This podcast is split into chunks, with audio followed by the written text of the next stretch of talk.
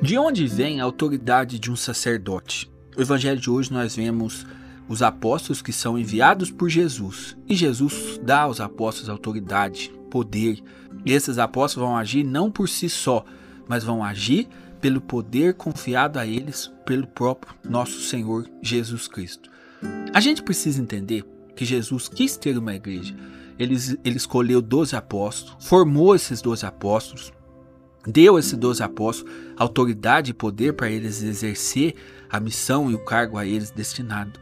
E os apóstolos, eles deixaram seus sucessores e confiaram a eles todo o poder e a graça que Jesus confiou a eles.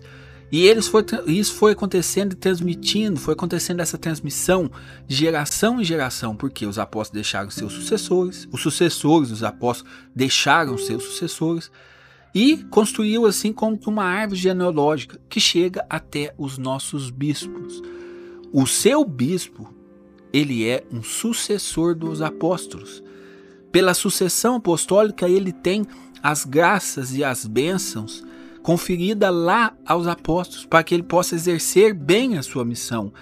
E o sacerdote, ele está em comunhão com o bispo, é um ministro ordenado que está em comunhão com o bispo, e é como se fosse o braço do bispo que chega até as comunidades. Aqui a gente descobre de onde vem então o poder e a autoridade de um sacerdote. Não vem dele, não vem do, nem do bispo, vem do próprio Cristo.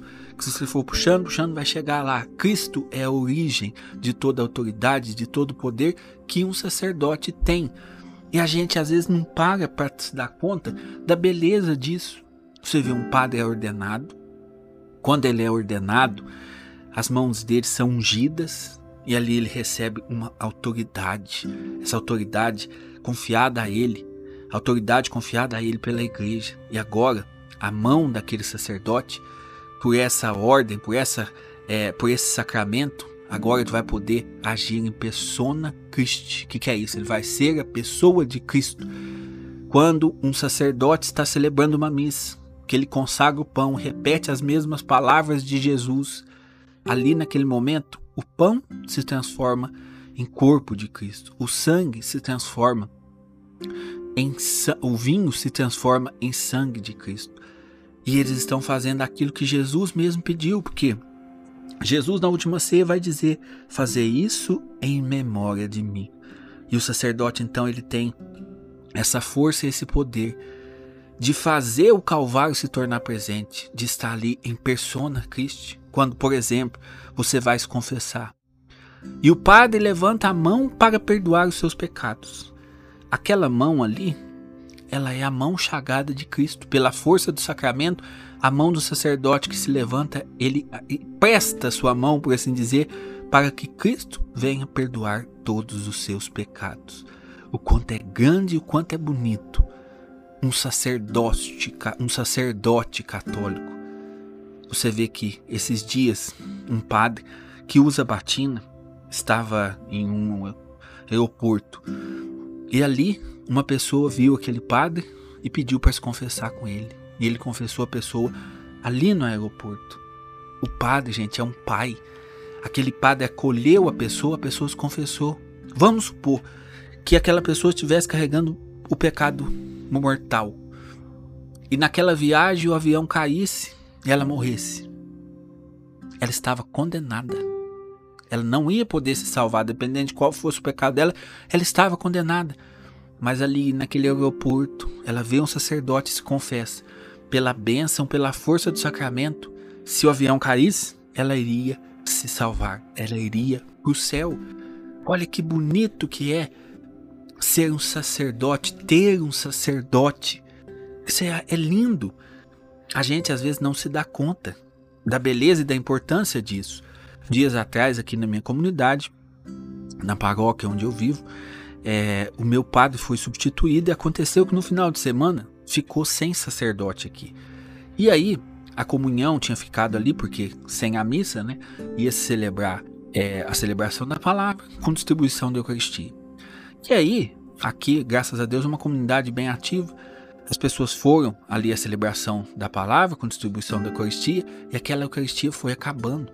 E aí ficou assim, até meio que uma tensão: será que vai dar? Será que vai dar para a última celebração de domingo à noite, será que não vai dar? Será que não vai dar? Eu fiquei pensando, olha a grandiosidade e a beleza de um sacerdote.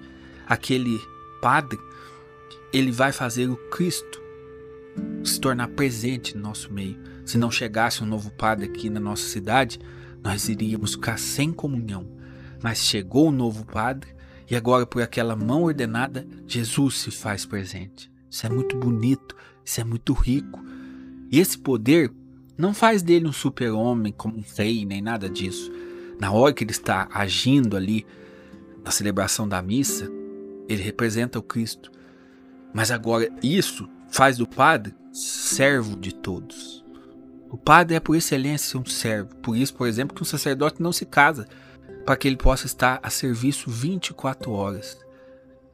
Servo de Deus, configurado e chamado a ser um outro Cristo. Esse é o chamado Padre. A autoridade dele, mais uma vez, não vem dos homens, vem do próprio nosso Senhor Jesus Cristo, que comunicou essa autoridade e esse poder aos apóstolos. E hoje em comunhão com os apóstolos, nós podemos ter este presente, que é ter um sacerdote, um pai. Um pai que traz Jesus até nós. Reze mais pelo seu padre. Às vezes a gente reclama demais do padre e não reza por ele. Reze pelo seu padre, reze muito para que floresça no nosso meio novas, intensas amorosas vocações. Em nome do Pai, do Filho e do Espírito Santo. Amém.